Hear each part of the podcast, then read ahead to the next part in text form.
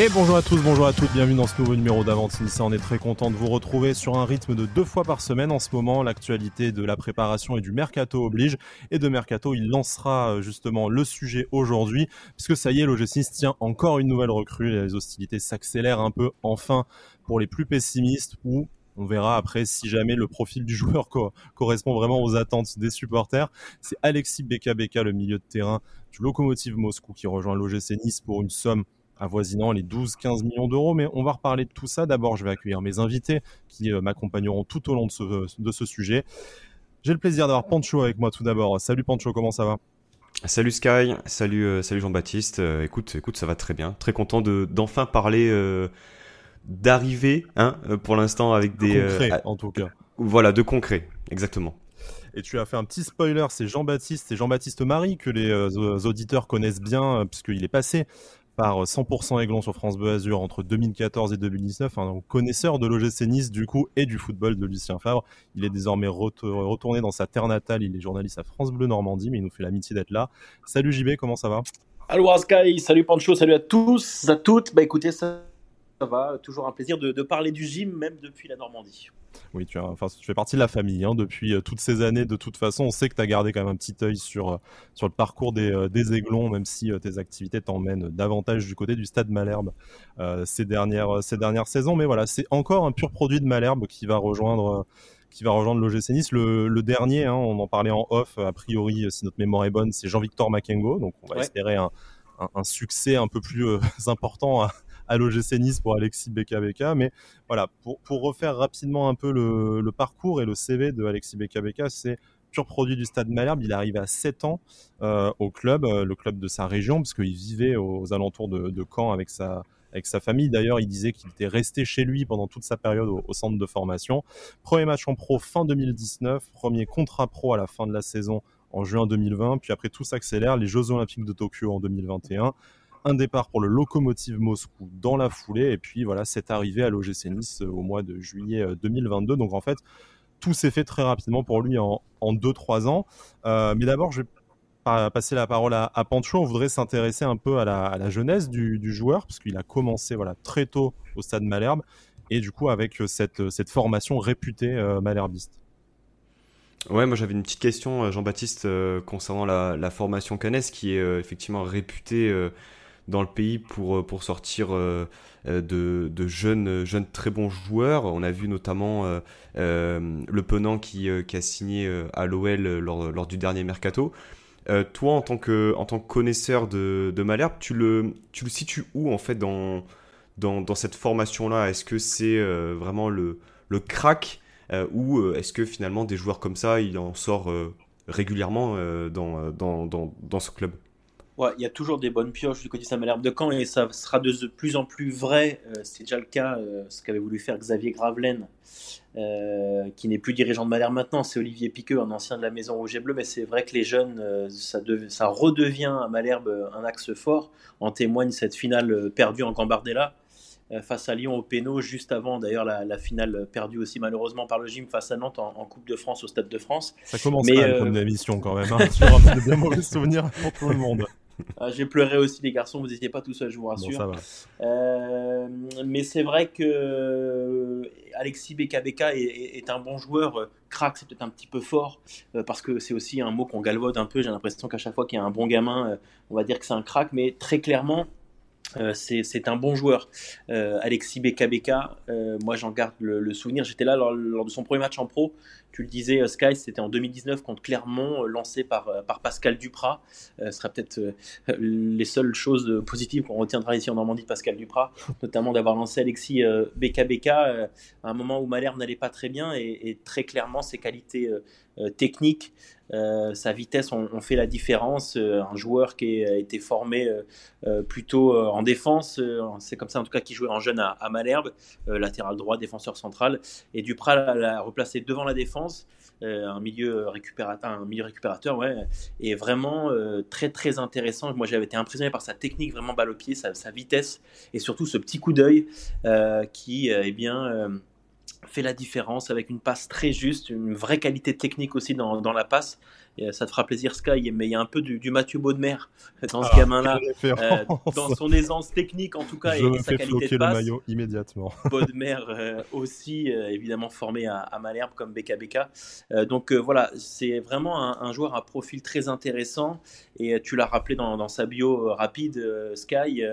il a fait les JO à Tokyo et il a impressionné son monde très clairement. On se rappelle que les Bleus n'ont pas été euh, euh, les meilleurs loin de là sur le terrain. Euh, je me souviens d'avoir lu une interview de Gignac qui disait qu'il avait été impressionné par le mhm. gamin. Et c'est vrai que les...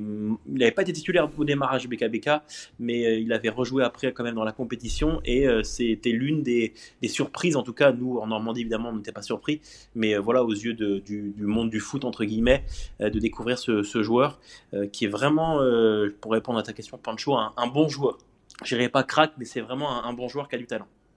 Donc tu nous parlais un peu de ce parcours atypique dans la, dans la formation. Effectivement, il est formé comme défenseur. Il a pas mal joué latéral droit, y compris d'ailleurs en, équipe de France de, de jeunes. Hein. donc jusqu'à jusqu'à assez tard, c'est Pascal Duprat qui l'a qui l'a remis comme euh, comme sentinelle. Et, en fait, voilà, la question qu'on se posait, c'est est-ce qu'il est vraiment capable de, de, jouer plus haut? On l'a vu, hein, enfin, on a regardé un peu les, les, feuilles de match, euh, les stats, et notamment que ce soit à Caen ou au Locomotive Moscou, on, on l'a vu des fois en capacité de jouer euh, dans le cœur d'un milieu à 3, donc comme, euh, un peu comme plutôt 6,5 ou comme 8. si tu devais voilà, un peu décrire son, poste préférentiel, les qualités vraiment qui font de lui un, bon joueur et un, une bonne recrue pour, pour l'OGC Nice, on, l'espère. Et puis, bah, voilà, tu faisais la comparaison avec, avec Mathieu Bonnemer, forcément, et ça me fait, ça me fait plaisir. Mais à quel joueur du gym que tu as connu, autre que Mathieu Bonnemer, enfin, quel profil il s'orienterait le plus? Ouais, je pense que c'est vraiment un, milieu récupérateur et c'est peut-être ce qui manquait au gym euh, ces dernières, euh, ces dernières saisons quand même. Euh, vraiment, devant la défense, c'est là effectivement que Duprat l'a placé et de, toute façon, depuis qu'il joue en pro, c'est son poste, mis à part effectivement quelques sélections de l'équipe de France où il était encore utilisé comme latéral. mais ses qualités, il les exprime mieux en étant en sentinelle devant la défense, au milieu de terrain, très clairement pour, pour distribuer le jeu, pour gratter des ballons, pour orienter le jeu de son équipe, plutôt que sur un côté, même s'il a une vraie pointe de vitesse aussi, ça peut être intéressant, mais forcément, tu exprimes moins bien euh, je trouve, ton talent technique quand tu es sur un côté. Euh, même si je dis ça, j'ai le contre-exemple qui me vient en tête, c'est Youssef Attal. Mm. Euh, mais, parce que Youssef, il sait faire des, différences. Mais très clairement, BKBK est plus une sentinelle qui peut apporter vraiment ce que j'ai dit tout à l'heure, ce, petit coup d'œil. c'est vraiment une précision redoutable en plus dans l'exécution des, gestes. Et c'est assez impressionnant. Moi, ça m'avait vraiment, vraiment surpris. en plus, c'est un gamin qui est ultra solide sur ses appuis. Donc, pour aller gratter les ballons ou même pour venir lui piquer, ben, il faut vraiment y aller même s'il n'est pas très grand. Euh, franchement, je pense qu'il serait bien plus à l'aise dans, le cœur de jeu, comme tu disais. Euh, et on sait aussi que Lucien Favre sont des profils qu'il aime. Euh, voilà, pour pouvoir apporter au jeu de, de l'OGC Nice. Est-ce qu'on peut le voir, pardon Pancho, hein, juste, est-ce qu'on peut le voir comme du coup dans, un peu dans le rôle qu'avait un, un, William Cyprien ou plutôt un, plutôt un Papsi Mendy avec un profil quand même plus, plus, plus défensif pour euh, comparer à des joueurs que tu as eu la chance de, côtoyer quand tu étais dans tes années niçoises Peut-être un peu plus papy euh, parce que euh, bon, Willan, moi au début, il était quand même un peu plus haut. C'est vrai qu'il a reculé un peu au fur et à mesure des, semaines qui s'écoulaient au gym. Ouais, plutôt un, profil à, la Papy Mendy un gamin plutôt serein, euh, qui s'affole pas, ce qui était le cas de Papy. Euh, et puis on voit la, carrière qui est en train de faire Papy Mendy aujourd'hui. Euh, c'est plutôt dans ce registre-là, ouais, et que, ouais, voilà, s'il fallait comparer, même si forcément ils ont des caractéristiques un peu différentes, mais oui, ce serait plutôt ce style-là, quoi. Très bien. Pancho, excuse-moi, du coup. Il n'y a pas de souci. mais ce qui, ce qui est intéressant, c'est que tu le définis effectivement comme un milieu récupérateur. Et dans ce qu'on a pu, enfin, ce qu'on a pu visionner euh, dans, dans, des vidéos, etc. Alors c'est peut-être un peu, réducteur hein, de regarder les, euh, temps forts, etc. Mais il a quand même cette capacité à, porter le ballon. Euh, D'autant plus qu'en Russie, sur euh, donc la, saison a redémarré, euh, il a évolué donc dans un double pivot, dans un 4-2-3-1, donc dans une position un peu plus haute sur le terrain, et également voilà au cœur du jeu dans un milieu à 3. donc ma question c'est, euh, est-ce que, justement il pourrait potentiellement euh, être amené à jouer un peu plus haut et est-ce qu'il a les capacités pour toi pour jouer un peu plus haut que finalement euh, milieu récupérateur? Ce qui est sûr, c'est que moi, je parle de mon expérience, effectivement, Cannes, où c'est là que, dans ce rôle-là que Duprat lui avait confié de jouer. effectivement, du côté de Moscou, il a joué un peu plus haut. Après, évidemment, c'est un jeune joueur, 21 ans. Donc je pense que si c'est un gamin, euh, et avec Lucien Favre, euh, il n'y a aucune raison qu'il en soit autrement, euh, qui est un formateur, hein, Lucien Favre, il hein, ne faut, pas l'oublier, qui est un esthète du football. vous vous en souvenez bien sûr, et, vous le vivez encore depuis qu'il est revenu du, côté, du côté du gym. c'est un gamin qui, je pense, peut, peut progresser. moi, je ne l'ai pas vu, effectivement, c'est souvent les highlights, donc c'est que des petits bouts de séquence euh, euh, sur, des bouts de match, mais c'est sûr que techniquement, vraiment, il est impressionnant. il a cette faculté à, effectivement éliminer ses adversaires, à casser des lignes, que ce soit dans la passe ou effectivement euh, en étant technique, euh, voilà, avec des dribbles, avec euh, des, gestes qui permettent d'accélérer aussi et de porter haut le, ballon. on sait aussi qu'il y a du matos de ce côté-là, du côté du, du gym. donc évidemment, tous les joueurs pourront pas pourront pas jouer ensemble. Mais oui, moi je pense qu'il en est capable dans le sens où c'est un jeune joueur. qu'il a tout à prouver encore et que effectivement s'il est bien coaché, s'il est bien entouré, bien formé, il n'y a pas de raison qu'il ne réussisse pas. On regardait un peu ces, euh, points forts euh, avant de, t'accueillir dans, cette émission, notamment auprès de tes confrères de, foot normand hein, qui avaient fait un papier euh, il, y a quelques, mois sur, lui et sur sa progression, que ce soit à Malherbe et par la suite en Russie au Lokomotiv Moscou. Mais vraiment, ce qui se dégageait dans, les points forts, au-delà de tout ce que tu as déjà dit depuis le début de cette émission, c'est une certaine capacité à se retourner face au jeu, donc c'est-à-dire peut-être aussi rendre un ballon pourri ou une situation délicate un peu plus un peu plus belle et un peu plus qualitative. Et euh, voilà, cette capacité de, résister au duel à l'adversaire et après d'orienter, notamment via, via le jeu long, puisque c'est vraiment ce qui, ce qui est ressorti en premier, et notamment dans, les statistiques, c'est un taux de réussite de, de passe longue assez, euh, assez impressionnant, ce qui permet en fait de, de lancer rapidement un jeu de transition euh, vers, vers l'avant. Ouais, c'est pour ça que je disais que vraiment, j'ai trouvé ce gamin très impressionnant dans sa qualité de passe. Et effectivement, j'ai des souvenirs de, passes longues euh, où moi je, m'émerveillais tout seul ou presque. Enfin, on se regardait avec les gens qui étaient assis à côté de moi dans le stade. C'était assez impressionnant.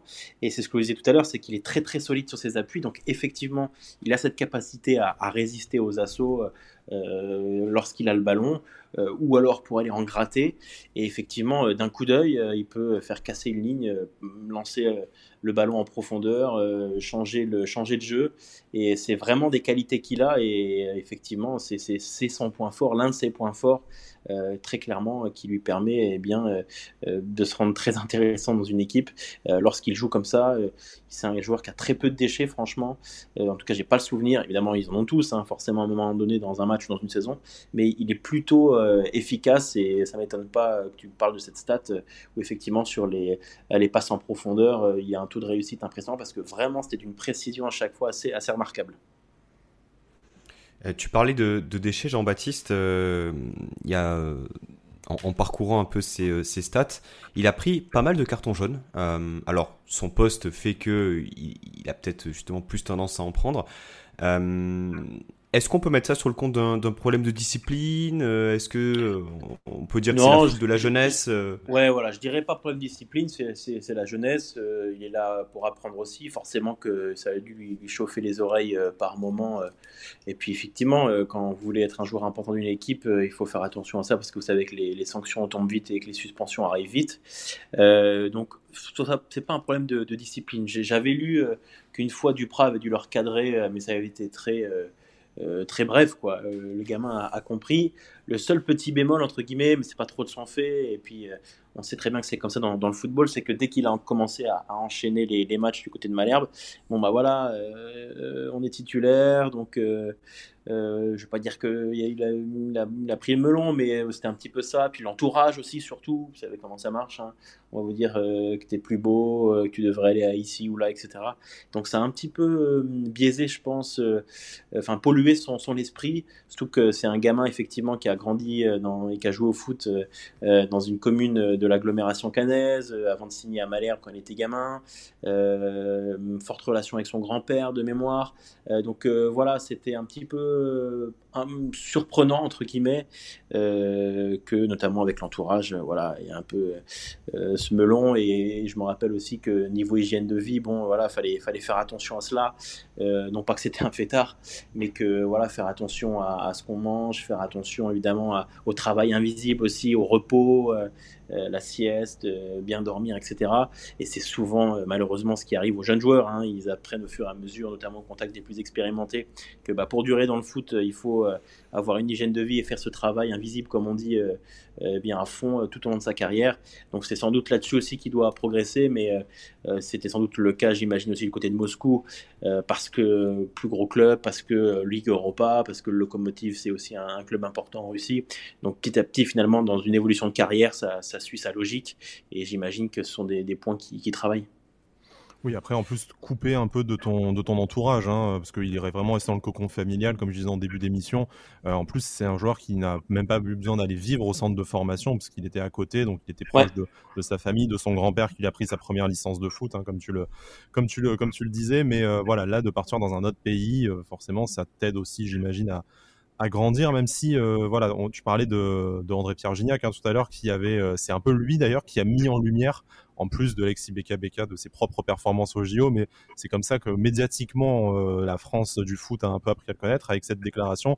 Alexis BKBK c'est très fort à l'entraînement, je me dis qu'il a une maturité de mec de 26 ans, donc on parle peut-être davantage de la maturité dans le, dans le jeu, même si après, comme tu disais, les petits reproches, enfin petits bémols que tu as pu faire, c'est aussi inhérent à n'importe quel joueur qui a 20, 21 ans. Euh, on va pas se, on va pas se mentir, ils ont, enfin, on a tous fait des conneries à, cette, à cet âge-là, et je pense que c'est des gens qui sont même plus sérieux que ce qu'on a été nous, euh, nous à cette, à cette époque de notre, euh, de notre vie. Euh, Pancho, après, je voudrais juste par, passer au transfert aux locomotives, un peu les, les coulisses, comment ça s'est passé, parce que c'est un joueur qui était déjà évoqué à l'OGC Nice l'été dernier.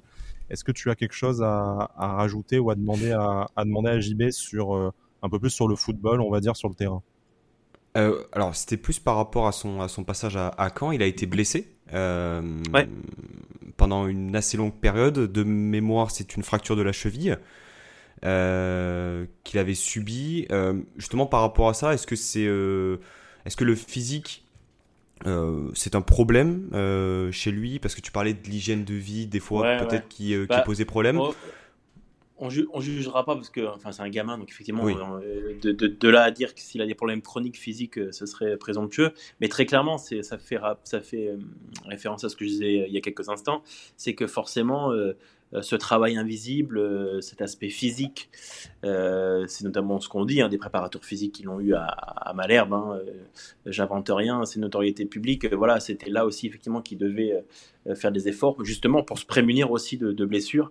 donc voilà, si, je sais pas un gamin qui est fragile physiquement, hein, forcément cette blessure-là l'a gêné, l'a du coup empêché de, jouer, même si c'est notamment à la mort de la deuxième saison euh, euh, pleine, cette fois qu'il avait pu faire euh, avec Malherbe, il avait quand même joué quasiment 30 matchs en Ligue 2 et en Coupe de France. mais forcément, ben voilà, ça fait partie de ce que je disais tout à l'heure, c'est que c'est là-dessus aussi qu'il faut faire attention. mais bon, son physique m'inquiète pas plus que ça. Ce que je vous disais, il a des qualités, notamment au duel, qui sont impressionnantes. Enfin, il, il tombe pas au premier contact. je l'ai jamais vu sortir sur civière, bon, mis à part sur une grave blessure, mais enfin voilà, c'est pas quelqu'un qui est fragile. Hmm. Ok. Passons du coup à ce, départ en Russie, un, départ qui avait quand même euh, pas mal surpris, parce que bah, déjà c'est quand même assez euh, inédit des joueurs qui partent euh, en Russie en provenance du championnat de France, encore plus à cet âge-là, hein, très très jeune, et en plus avec maintenant le contexte politique, géopolitique qui, qui s'ajoute dans cette euh, dans cette saison pour euh, pour lui, même si on, on sait qu'il a fait pas mal d'interviews, que ce soit euh, à la presse russe ou aux médias français, notamment. Pancho, tu parlais de call interview, on a on a regardé ce que cet échange qu'il a eu avec le célèbre youtubeur il y a il y a un mois où il expliquait que ça n'avait pas changé grand chose à son à son quotidien, mais pour, revenir voilà dans, les coulisses de ce transfert, on sait que Nice était était intéressé. Le transfert fait autour de 6-7 millions d'euros avec 100 sans bonus, donc une somme qui était de toute façon euh, largement à la portée de, de l'OGC Nice, euh, surtout avec la puissance d'Ineos euh, derrière. mais finalement il préfère le locomotive. Donc nous du côté niçois, ce qu'on avait appris à l'époque, c'était que Christophe Galtier n'en voulait pas, notamment parce qu'il souhaitait un profil plus expérimenté pour le le milieu de terrain. Ce qui se dit aussi, c'est que Ralph Rangnick, qui était le directeur du football du Locomotive à ce moment-là, est quand même une sommité européenne dans le dans le domaine, avait convaincu le joueur de, de rejoindre le Locomotive. Du côté Canet, en fait, où, est-ce que se situe la, la, la vérité? Est-ce que le joueur a, vraiment préféré le projet sportif du Locomotive? Est-ce qu'il y avait une question d'argent aussi? Parce que on sait que c'est un plus gros club avec les salaires euh, qui peuvent être versés je pense qu'il y a un petit peu des deux, des deux, des deux, enfin un peu tout. Euh, voilà, on se rappelle aussi que on l'a vu la saison dernière, hein, entre Julien Fournier euh, et, Christophe Galtier, c'était pas l'amour fou. Euh, on sait que Julien Fournier aime ce genre de profil, hein, comme BKBK. Sans doute que c'est forcément quelque chose qui, l'intéressait lui aussi. Peut-être moins le coach euh, Galtier. Il y a ensuite aussi le fait qu'effectivement, est-ce que le, gym avait prévu de mettre autant Quelles étaient les discussions? Très honnêtement, je suis pas dans le secret des dieux, donc j'en sais rien. mais ce qui est sûr, c'est que du point de vue du Stade Malherbe de Caen, à cette époque-là, euh, où euh, Malherbe quand même vient de descendre, euh, se maintient à l'arrache. à la dernière journée. Il y avait des besoins forcément de faire rentrer des liquidités et sans doute aussi qu'on commençait à regarder quel était le, plus offrant. et puis forcément, pour Alexis BKBK, débarquer dans un club qui joue la Coupe d'Europe, l'Europa League, à Moscou, capitale européenne, voilà, sans doute c'était plus intéressant pour lui, entre guillemets, à ce moment-là. Euh, de dire euh, je pars à, Moscou, même si je l'avoue, hein, moi aussi j'ai été surpris et forcément j'aurais été heureux de, le voir débarquer au gym euh, dès, la saison dernière. Mais voilà, force est de constater quand même que le transfert à l'époque avec Malherbe et Locomotive se fait autour de 6 millions d'euros.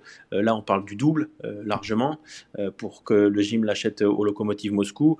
et puis tu parlais effectivement Sky de, de, la situation diplomatique internationale. on la connaît, elle n'était pas comme ça évidemment à cette époque-là lorsqu'il part.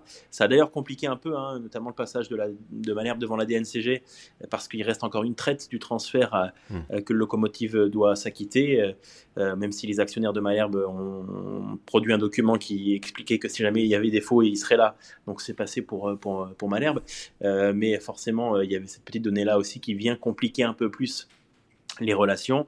Et, puis en plus, bah voilà, nous en Normandie, on est content si le gym achète le locomotive parce que ça voudra dire que, que, locomotive a, des liquidités et pourra régler Malherbe, sachant qu'il y avait aussi une, clause euh, de toucher 10%, de la plus-value. Donc euh, ça fera aussi euh, du bien au, au Malherbe de Caen qui va commencer cette saison en Ligue 2 ce samedi et qui, bah voilà, comme beaucoup de clubs de Ligue 2, financièrement, l'équilibre est, est fragile. quoi.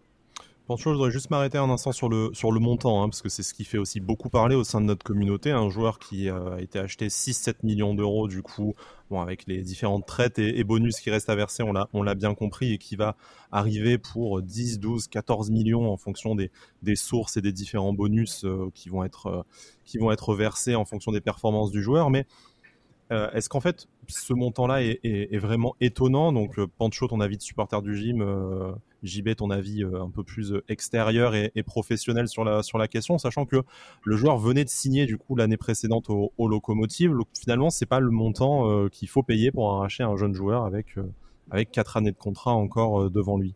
Pour moi, il n'y a pas de surprise par rapport au montant du, du transfert. Je pense que peut-être que de nombreux supporters regrettent qu'on ne l'ait pas acheté l'été dernier parce qu'on aurait pu euh, eh bien, le, payer deux fois moins cher. Euh, mais aujourd'hui, voilà, comme tu le dis et comme tu le rappelles, il est en fin de contrat euh, au locomotive en 2026. donc il faut racheter ces dernières années de, contrat, donc ça coûte. Et naturellement, s'il était en fin de contrat en 2023, on l'aurait payé moins cher. C'est le marché des transferts qui, qui veut ça. Pour moi, il n'y a pas de surprise. Et je suis de nature optimiste, comme tu le sais, Sky. Mais par rapport à la venue du joueur, je pense qu'on va, on va pas le regretter. JB, que ce soit pour le marché, enfin la situation actuelle ou par rapport bah, à son profil, à ce qu'il peut apporter à l'OGC Nice, est-ce que ça te semble cohérent comme, euh, comme, euh, comme mouvement? Ouais, bah on, sait de toute façon, euh, on est tous supporters, voilà, on a tous notre vie, notre statut social, etc. Mais on sait que dans le foot, les sommes sont astronomiques, hallucinantes. Et, et moi, je vais pas faire euh, mon rabat-joie de base, mais on parle beaucoup de pouvoir d'achat en ce moment, donc c'est toujours des chiffres assez hallucinants. Et quand on voyait que Matistel, il a 17 ans, il part pour mm. presque 30 millions d'euros au Bayern Munich, euh, on se dit que dans ce monde du football, euh, des choses qui tournent, qui tournent pas rond, mais au-delà de cette remarque, voilà, parce que les joueurs, ils sont pour rien. Hein, c'est, le marché du foot qui est, qui est, comme ça. Moi, je trouve pas ça choquant, je trouve pas ça dingue. Et comme le dit Pancho, BKBK, il a que 21 ans. Si il signe au gym, il va sans doute signe pour la longue durée. Euh, il n'est pas exclu que ça se passe bien du côté de l'OGC Nice et que derrière, pareil, euh, le gamin poursuit sa carrière ailleurs et, que le gym s'y retrouve à nouveau là aussi financièrement. Euh, voilà, parce que le gamin aura fait les saisons qui vont bien et, son talent aura éclos encore un peu plus, en tout cas tout ce que je lui souhaite, et que forcément, bah, financièrement aussi, le gym, au bout d'un moment, refera une opération intéressante. Et puis juste pour, pour, pour finir, Sky, mhm. on se plaignait qu'Ineos ne on va dire, ne, lâchez pas les chevaux euh, par rapport aux investissements. Euh, ils investissent une certaine somme sur un joueur et on considère que c'est surpayé. Donc euh, je voilà, je je, vais, me faire, je vais me faire l'avocat du diable parce que après on va nous dire qu'on est toujours d'accord dans cette dans cette émission, même si vous avez prouvé avec Alric la semaine dernière que c'était pas c'était pas nécessairement vrai. Après, je, est-ce qu'en fait, on n'attend pas de mettre des grosses sommes Et quand je parle de sommes, c'est à la fois des indemnités de transfert ou, euh, des salaires, et on le verra peut-être avec euh, la probable arrivée de Casper Schmeichel bientôt.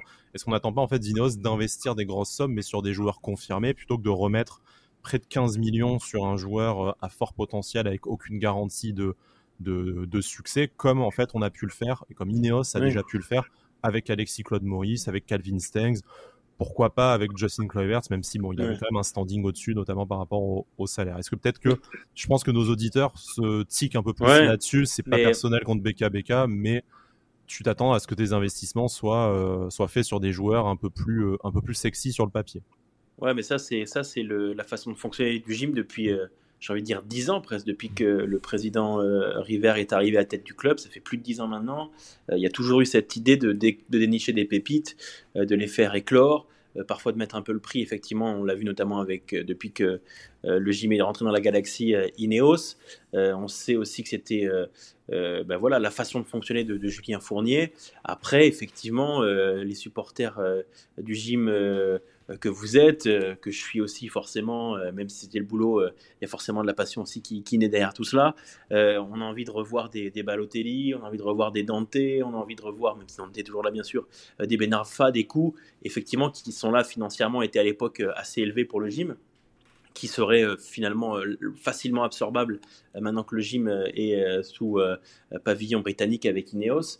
Euh, mais euh, oui, très clairement, euh, j'ai envie de dire que l'un n'empêche pas l'autre. On peut mettre, je sais pas, 10-15 millions sur BKBK et pourquoi pas aussi flairer un, bon coup avec de l'expérience parce que là aussi, encore une fois, et je vous rejoins, effectivement, ce qui manque à Nice depuis plusieurs saisons et c'est chronique, c'est de l'expérience. Ce sont des joueurs expérimentés qui permettent eh bien, à Nice de, de, de, faire la bascule. On l'a vu plusieurs fois dans la saison dernière, c'était le cas aussi avant avec Patrick Vieira. le gym est pas passer loin souvent de, basculer du bon côté euh, euh, des hauteurs de la Ligue 1. Donc euh, très clairement, il faut des gens d'expérience, mais l'un n'empêche pas l'autre, je pense. Ouais, totalement d'accord avec, avec Jean-Baptiste. Ah merde, désolé Sky, on se tape pas dessus. non mais je, je, je, suis oui, assez, assez d'accord dans le sens où, enfin, il faut pas oublier aussi que, que Fournier a passé plus de 10 ans au club mmh. et que pour l'instant, il n'a pas été remplacé. Donc toutes les habitudes et, tout, le mode opératoire et la politique de recrutement qui a été, euh, qui a été mise en œuvre pendant toutes ces années, ça se remplace pas comme ça euh, en un claquement de doigts. Avec l'attractivité que l'OGC Nice a aujourd'hui, euh, qui est malgré tout limitée, notamment avec cette incertitude par rapport à son, à son avenir européen. Je pense qu'effectivement, on, jalouse un peu le, le mercato d'autres clubs, pas toujours à raison, mais effectivement, quand tu as l'argent et l'attractivité de la Ligue des Champions ou de, de, l'Europa League, je pense que ça te permet aussi peut-être de convaincre certains profils un peu plus euh, un peu plus facilement. Euh, je voulais juste le mercato est quand même euh, par Sky, mais le mercato est quand même plutôt à tonne, je trouve en ce moment. Oui. Il y a des gros clubs, le Bayern, le Barça, qui font des, des coups, mais c'est plutôt discret. Évidemment, les, les clubs de, de, Ligue 2, parce que leur saison commence, mm.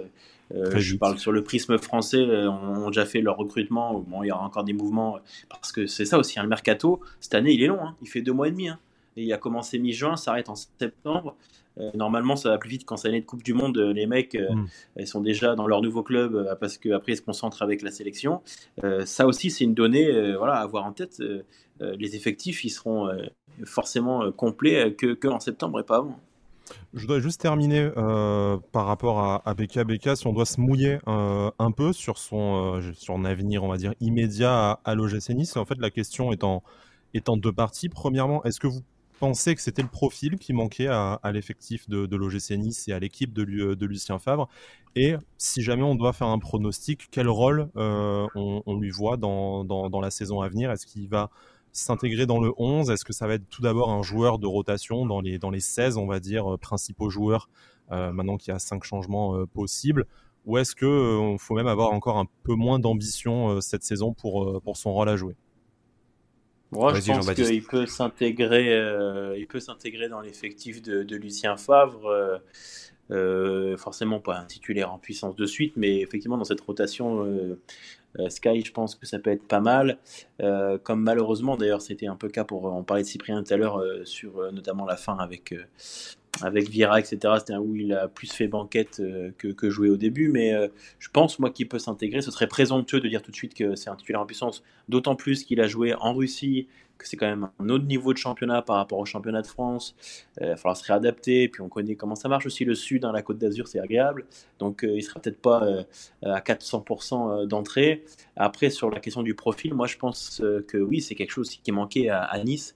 cette faculté à, voilà, à changer les rythmes, à, à comment dire faire ses passes longues, euh, euh, ce petit coup d'œil, etc. Ça, ne peut que apporter euh, au gym. Et puis voilà, on sait aussi que la concurrence, au bout d'un moment, elle est intéressante. Turam a fait une saison fantastique la saison passée de mon point de vue, euh, le meilleur niçois de la, de la saison passée. Euh, c'est des joueurs qui peuvent, euh, sont peut-être sur le même registre ou qui peuvent peut-être même jouer ensemble. Tout dépend du choix tactique que fera Lucien Favre. mais moi, je trouve que le profil est intéressant dans, dans, l'équipe niçoise. Pancho, pour conclure, un peu provoque, c'est une plus-value par rapport à Morgan Schneiderlin et même au niveau du profil, c'est quelque chose de, de différent, une, une, nouvelle possibilité par rapport à ses concurrents directs, c'est-à-dire Pablo Rosario ou Mario Lemina. Ah ça n'a rien à voir. Euh, et puis tu pourras confirmer que lorsqu'on a fait le podcast la semaine dernière avec Alric, lorsqu'on évoquait justement la, rumeur Batista Mendy, mm. euh, j'avais souligné que ce rôle-là au milieu de terrain, cette, euh, cette touche technique va être, allait être fondamentale dans le, dans le choix du mercato de, de l'OGC Nice. Aujourd'hui, on, on, est en passe de, de signer ce joueur-là. je considère que c'était nécessaire, pas indispensable, mais nécessaire. Et aujourd'hui, on a un joueur voilà, qui, peut s'incorporer facilement dans un 4-3-3, dans un 4-2-3-1. Donc oui, pour le profil, euh, c'est validé. Et pronostic sur le joueur, je pense qu'il va être rapidement titulaire, euh, suivant le, dispositif euh, choisi. Peut-être pas dans l'immédiat, mais en tout cas, je le vois pas dans la, dans la rotation. Et puis, il faut, faut pas oublier aussi que voilà, il va y avoir de la concurrence au milieu de terrain. Bon, pour l'instant, Schneiderlin et Lemina sont encore là, mais euh, possiblement partant euh, d'ici euh, d'ici peu, et le calendrier aussi, avec potentiellement une qualification européenne et eh qui te force à avoir voilà, un groupe de, de, de 16-17 joueurs ultra compétitifs. Effectivement. Messieurs, un dernier mot pour la fin, ou est-ce qu'on se sépare bons amis Du coup, a priori, on a encore réussi à être globalement d'accord sur le, sur le sujet. JB a peut-être un, un, message aux supporters, aux supporters niçois sur la, pour la saison à venir Ouais, bah, d'abord, euh, c'est une belle saison à vous avant de encore. Euh, c'est sympa que voilà, des supporters aussi s'impliquent euh, aux côtés des, médias très traditionnels. Puis c'est toujours bon de, quand on a une passion de se retrouver pour en parler. Et voilà, forcément une belle saison pour l'OGC Nice avec, on l'espère évidemment, cette qualification qui sera validée en, Coupe d'Europe. On a vu l'année dernière. Hein, les équipes comme Rennes, euh, les équipes comme Marseille, c'est des choses qui peuvent être intéressantes aussi. On a vu Rome hein, qui a gagné. Euh, voilà, c'est euh, toute compétition européenne est, bonne à prendre et surtout dans voilà cette envie du gym de grandir dont on parle depuis plusieurs saisons maintenant, c'est vrai. mais voilà, il faut que ça se concrétise et on souhaite évidemment, je souhaite évidemment au gym à ses supporters de, de s'éclater cette saison parce que encore une fois, c'est un club qui le mérite, une ville qui le mérite et voilà, c'est toujours plus agréable de s'enflammer sur le gym. Euh, je sais pas, je vais faire le provocateur, mais euh, que, que, sur l'OM, que sur Monaco. voilà, ça fait plaisir de, de voir les aiglons briller, quoi. On est bien d'accord. Merci en tout cas de ta, de ta disponibilité euh, et puis euh, Avec plaisir. De, ton éclairage sur, euh, sur Alexis Beka Beka, du coup nouvelle, nouvelle recrue de, de l'OGC Nice. On attend de le découvrir probablement au stade samedi face au, face au Taureau, peut-être pas encore sur le terrain. On attendra la, la première journée pour, pour cela. Vous écoutez ce podcast, donc vous savez déjà où nous trouver, mais sachez qu'on est également sur YouTube, sur Spotify, sur Apple Podcast, sur l'application OneFootball dont on vous laisse aussi le lien de, de téléchargement. Vous n'hésitez pas à nous faire part un peu euh, de vos remarques, euh, de vos suggestions, tout ça. On essaye de, on essaye de prendre ça. Le rythme en ce moment est assez soutenu, donc c'est difficile de faire des, des numéros spéciaux, mais on a bien noté toutes vos suggestions, notamment que vous avez faites cette semaine sur notre compte Twitter. Ça nous aidera, voilà, à occuper euh, éventuellement les trêves internationales ou les moments un peu plus calmes qui vont forcément arriver dans les prochaines semaines, dans les prochains mois. Pancho, merci également de ta, euh, ta présence, ta fidélité, de ta, de ta pertinence. Et puis, on se retrouve très vite pour un prochain numéro d'Avantinissa. D'ici là, Issa Nissa. Issa Nissa.